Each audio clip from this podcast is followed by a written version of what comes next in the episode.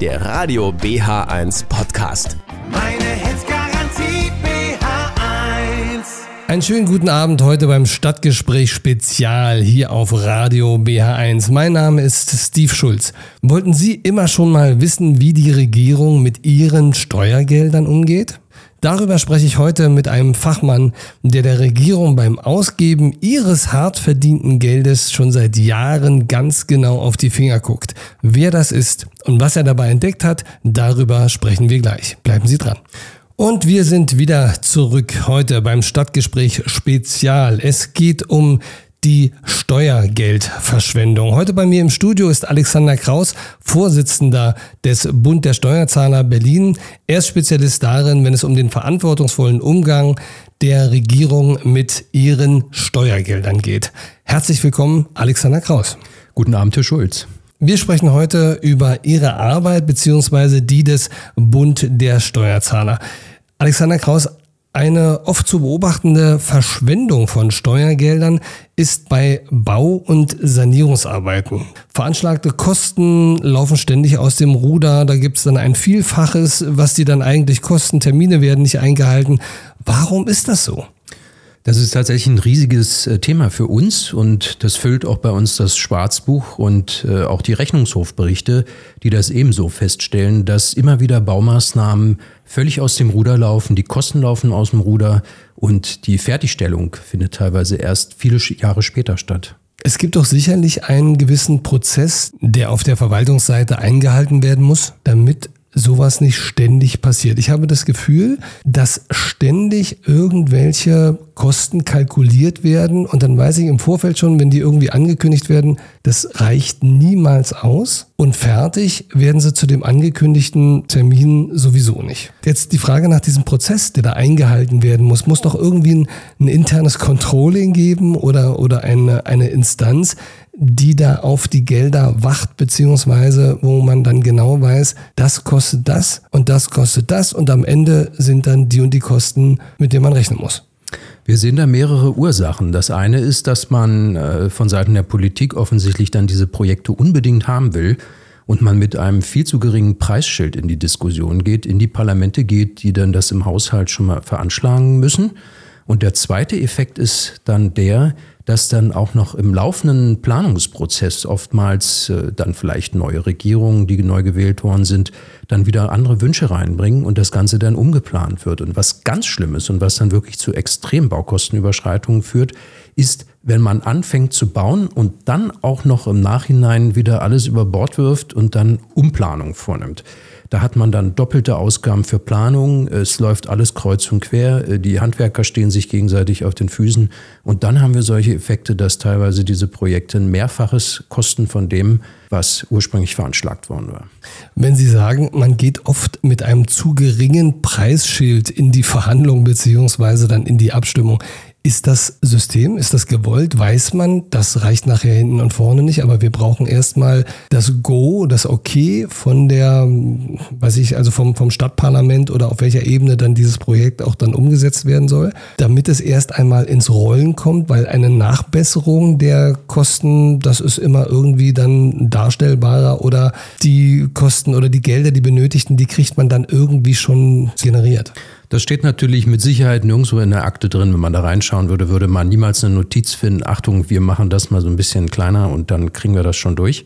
Aber das muss äh, der Hintergrund sein und auffällig ist auch, dass dann teilweise bei den ersten Kostenschätzungen dann immer die Grenzen unterschritten werden, die dann auch für jeweils größere Ausschreibungsmaßnahmen, meinetwegen für eine europaweite Ausschreibung notwendig sind. Und ich finde, dass äh, auch eigentlich dürfte das gar nicht notwendig sein, weil der Bürger weiß nicht, was eine Brücke kostet und auch die meisten Abgeordneten wissen das nicht. Also ich denke, dass wenn das plausibel dargestellt wird, was so eine Struktur, Infrastrukturmaßnahme meinetwegen oder große Gebäude kosten würden, äh, wenn das ehrlich kommuniziert werden würde, dann könnte man, äh, denke ich, das auch durchbekommen und ordentlich begründen. Okay, also wir hören so ein bisschen raus, das scheint schon System zu sein und es ist aufgrund der fehlenden Fachlichkeit auch ein bisschen im trüben Fischen bei, beziehungsweise kann so leicht die Entscheider auch ein bisschen täuschen mit Zahlen, die vielleicht, von denen man genau weiß, in der Realität werden die nicht so greifen können. Welche Projekte viel teurer wurden als eigentlich geplant, darüber sprechen wir gleich. Und wir sind wieder zurück beim Stadtgespräch Spezial. Heute zum Thema Umgang mit Steuergeldern. Zu dem Thema ist heute der Spezialist Alexander Kraus vom Bund der Steuerzahler bei mir im Studio. Wir haben gerade eben gehört, dass viele Bauprojekte und Sanierungsprojekte in Berlin, in Brandenburg, auf Bundesebene oft nicht mit dem ursprünglich kalkulierten Budget auskommen. Es wird oft viel teurer als geplant und auch die Termine werden kaum eingehalten. Manchmal scheint das ein bisschen System zu sein. Oft sind es Umplanungen, die dann stattfinden, weil es dann einen Regierungswechsel gibt oder, oder einen Verantwortungswechsel oder, oder, oder. Welche aktuellen Projekte gibt es denn in Berlin momentan, die diese Vorzeichen mit sich bringen? Ja, ganz aktuell haben wir bei uns den äh, ZOB, den ZOB, den zentralen Omnibusbahnhof an der Masurenallee im, im, im Schwarzbuch verarbeitet. Äh, wir nennen das auch den kleinen BER, vom Umfang her nicht ganz so groß wie unser Flughafen hier, aber dennoch haben wir hier eine ganz immense Baukostenüberschreitung. Und äh, hier äh, muss man auch sagen, hier ist man wirklich auf ganzer Linie ähm, äh, neben, neben den Vorschriften gelaufen in der Senatsverwaltung, die dafür zuständig ist. Man hat sich einfach nicht nicht an die Vorschriften gehalten. Und das haben wir uns auch nicht als Bund der Steuerzahler ausgedacht. Das hat mittlerweile, nachdem wir das auch schon lange kritisiert hatten, auch der Rechnungshof festgestellt, dass man gegen bestehende Vorschriften und Handlungsanweisungen, die es in der Verwaltung gibt, verstoßen hat. Und das Ergebnis ist jetzt wirklich eine ja ungefähr Verzwölffachung der Baukosten. Verzwölffachung? Gibt es da denn einen Verantwortlichen, der da irgendwie mal sagen muss, wieso, weshalb, warum das derart ausgeufert ist? Naja, viele Köche verderben den Brei, aber man muss an der Stelle natürlich sagen, äh, zuständig ist die ähm, Senatsverwaltung. Damals, ähm, also zwischenzeitlich haben da die Senatoren auch gewechselt und bei jedem Senatorenwechsel hat man wieder ein bisschen Umplanung durchgeführt. Das führt zu Reibungsverlusten, zu Mehrkosten für Umplanungen, für Provisorien. Und äh, beim ZOP war es auch so, dass die ursprünglich angedachten 3,7 Millionen Euro, die damals äh, der Senator Müller, der dann später ja regierender Bürgermeister wurde, also das war mit Sicherheit viel zu wenig. 3,7 Millionen für einen riesigen Busbahnhof zur Sanierung nach Jahrzehnten, ohne dass man da was getan hat. Das war mit Sicherheit ähm, zu niedrig kalkuliert. Wir sind jetzt mittlerweile, so die letzte Zahl vom letzten Dezember, bei 44,2 Millionen Euro. Das ist wirklich eine Überschreitung, das ist äh, ja fast, ich würde sagen, beispiellos in ganz Deutschland. Ist im Vorfeld schon damit zu rechnen gewesen, dass die Kosten nicht ausreichen? Also hier war es so, dass die erste Zahl tatsächlich von 2013 stammt und man dann erst danach in den wirklichen Planungsprozess eingestiegen ist. Vielleicht sollte man auch zuerst planen, bevor man dann äh, Zahlen rausposaunt. Aber auch diese Zahlen waren erst viel, viel geringer. Äh, da war man bei ungefähr 14 Millionen Euro und dann ist das immer weiter gestiegen. Dann hat man äh, im laufenden Betrieb festgestellt, das geht alles nicht so, wie man sich das vorstellt. Die Gebäude sollen abgerissen, äh, sollten dann abgerissen werden und durch einen kompletten Neubau ersetzt werden. Da hat man natürlich auch mehr, aber das hätte man vorher entscheiden müssen. Welche weiteren Bauprojekte sonst noch so aus dem finanziellen Ruder gelaufen sind, darüber sprechen wir gleich. Und wir sind wieder zurück beim Stadtgespräch Spezial heute zum Thema Steuergeldverschwendung. Bei mir im Studio ist heute der Spezialist für Steuergeldverschwendung vom Bund der Steuerzahler Alexander Kraus aus Berlin. Wir haben gerade darüber gesprochen, dass es immer wieder zu beobachten ist, dass bei Bauvorhaben oder Sanierungsvorhaben der öffentlichen Hand es immer wieder dazu kommt, dass Budgets massiv überschritten werden, dass die geplanten Kosten nicht die realen Kosten sind, dass Termine nicht eingehalten werden und dergleichen.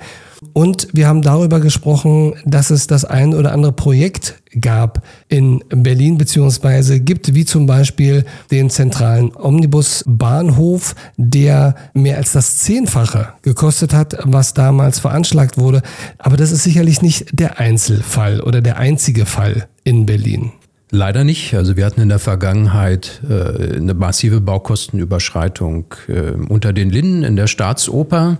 Äh, das war auch ein hausgemachtes Problem. Der Bund hat Geld gegeben, hat gesagt, mehr gibt's nicht. Berlin hat zugeschlagen, dachte, man tut ein paar Millionen dazu und das geht so. Wovereit hatte damals gesagt, man muss nicht jede Putte durchplanen und hat dann schon mal angefangen zu bauen und dann beim Bauen gemerkt, was man da für eine Katastrophe an Gebäude hat und dann ist das Ganze sehr, sehr viel teurer geworden. Statt 230 Millionen, fast 500 Millionen Euro. Oh je. Und äh, auch das ist jetzt noch nicht alles. Auch im Kleinen haben wir da oftmals ähm, ähnliche Entwicklungen, zum Beispiel das Paracelsusbad in Reinickendorf ähm, das müsste so ungefähr das älteste nach dem Krieg gebaute Hallenbad sein. Das hatte damals auch das Bezirksamt selbst geplant und gebaut. Da hatte man äh, 2019 gesagt, das kostet 8 Millionen. Äh, fertig ist es immer noch nicht, sollte eigentlich nur äh, zwei Jahre dauern, ähm, äh, bis es fertig ist. Fertig ist es immer noch nicht und jetzt mittlerweile sind wir schon, die letzte Zahl war bei über 23 Millionen Euro. Auch hier hat man gesagt, man, man macht das irgendwie so, guckt mal bei laufendem Betrieb rein.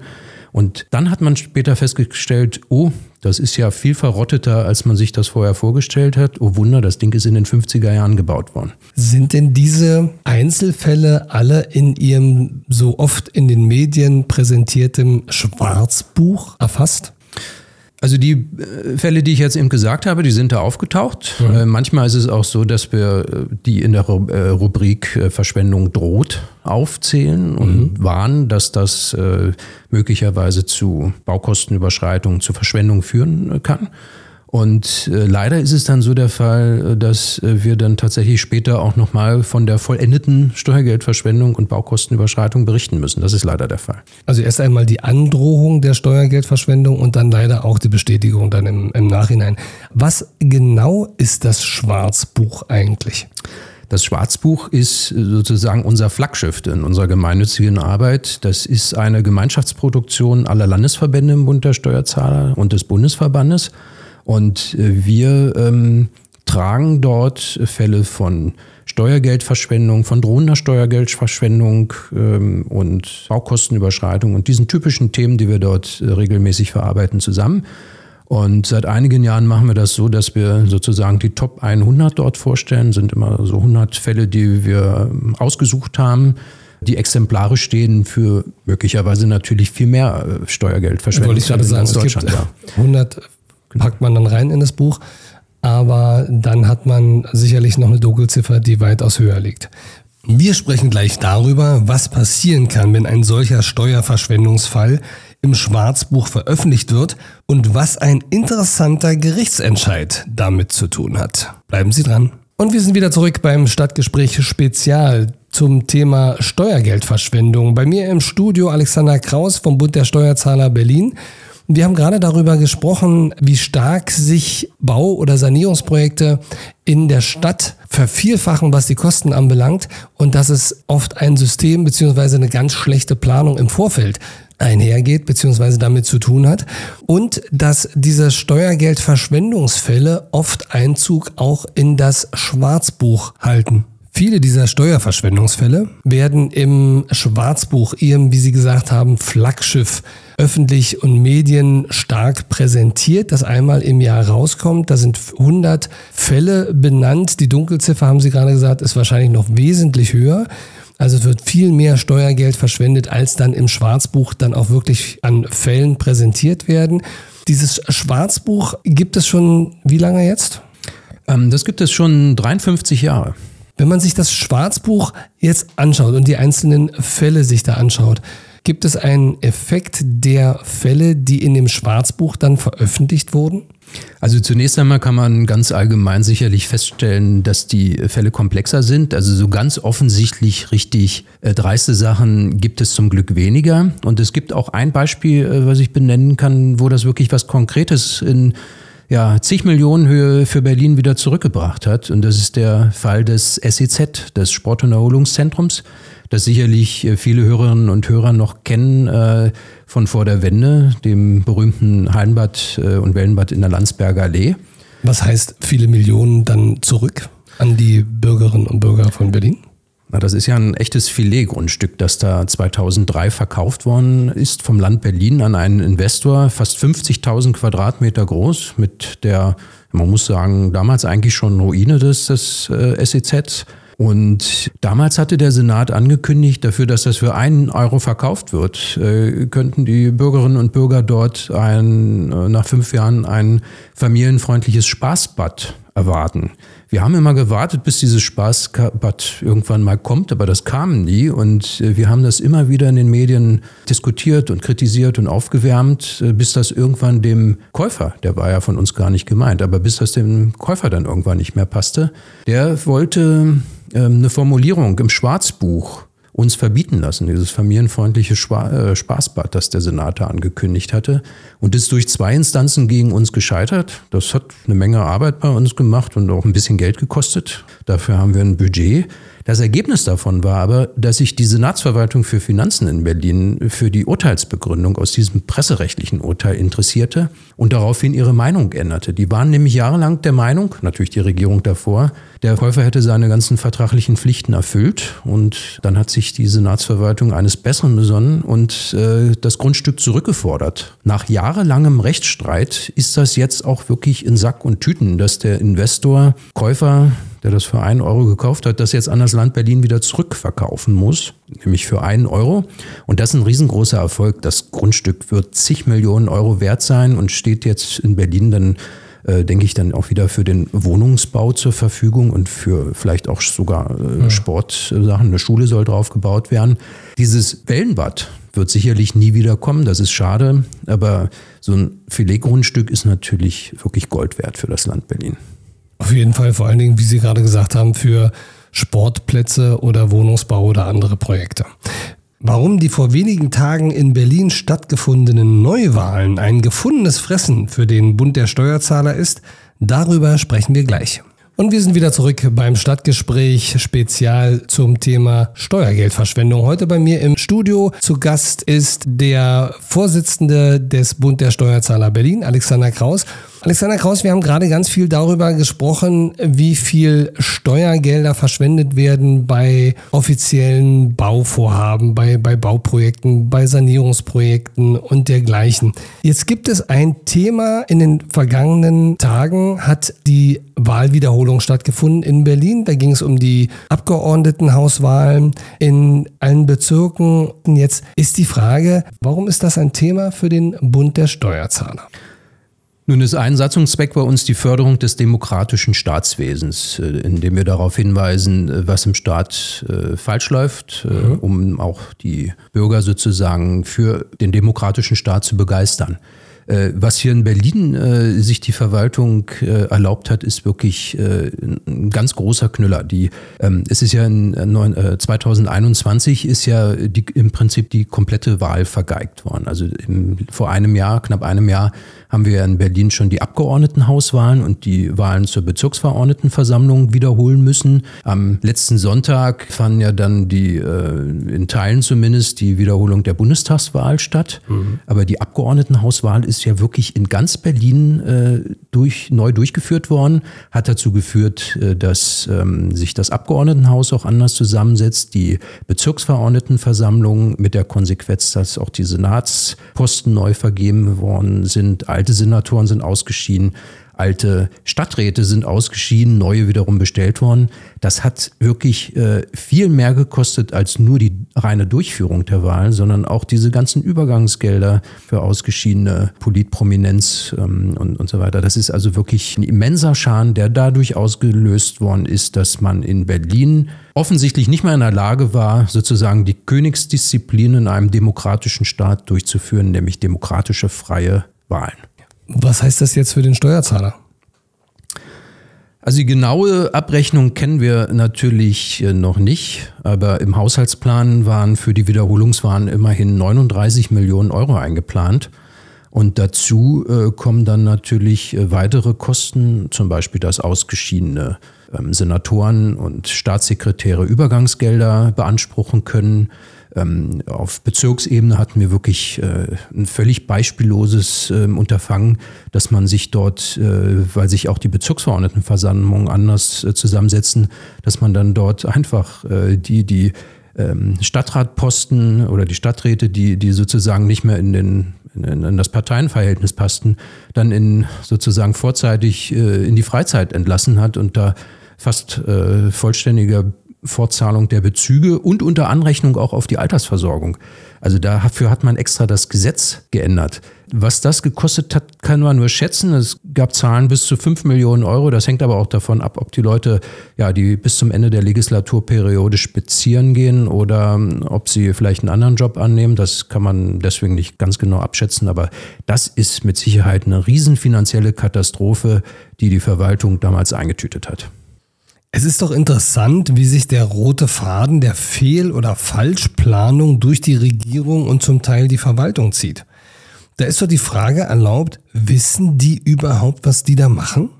Also meine persönliche Einschätzung ist die, dass die, die Mitarbeiter denken, da gibt es einen Chef, äh, der muss ja im Zweifel wissen, äh, wie das Ganze organisiert wird. Der ist ja schließlich der Chef und verdient mehr. Mhm. Und der Chef äh, ist ein Politiker und der meint, dafür gibt es ja die Fachleute in der Verwaltung. Nun muss natürlich der Senator nicht der beste Sachbearbeiter sein, das ist klar.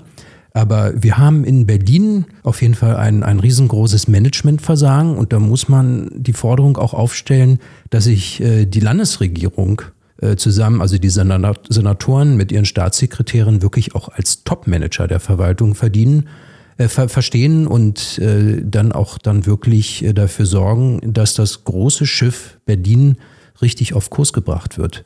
Und das vermisse ich. Oftmals äh, scheinen diese Spitzenbeamten dann auch wirklich ja, zu meinen, dass, äh, dass sie nur zuständig sind so für die Umsetzung von politischen Schnapsideen und äh, dass der Rest des Landes äh, völlig automatisch läuft. Und das ist leider nicht der Fall. Das war ein schönes Schlusswort. Wir sind leider schon wieder am Ende unserer Sendezeit angekommen. Ich hoffe, dass auch die Verantwortlichen der Berliner Regierung heute zugehört haben. Wenn nicht, unsere Sendung gibt es auch im Podcast. Und dann danke ich Ihnen, Alexander Kraus vom Bund der Steuerzahler in Berlin, fürs Herkommen, für die Schilderung der Fälle, bei denen man manchmal wirklich nur mit dem Kopf schütteln kann. Und wünsche Ihnen da draußen, liebe Hörer, einen schönen Abend und bleiben Sie gut informiert. Ihr Steve Schulz. Radio BH1 für Potsdam, Berlin und Brandenburg. Meine Hits.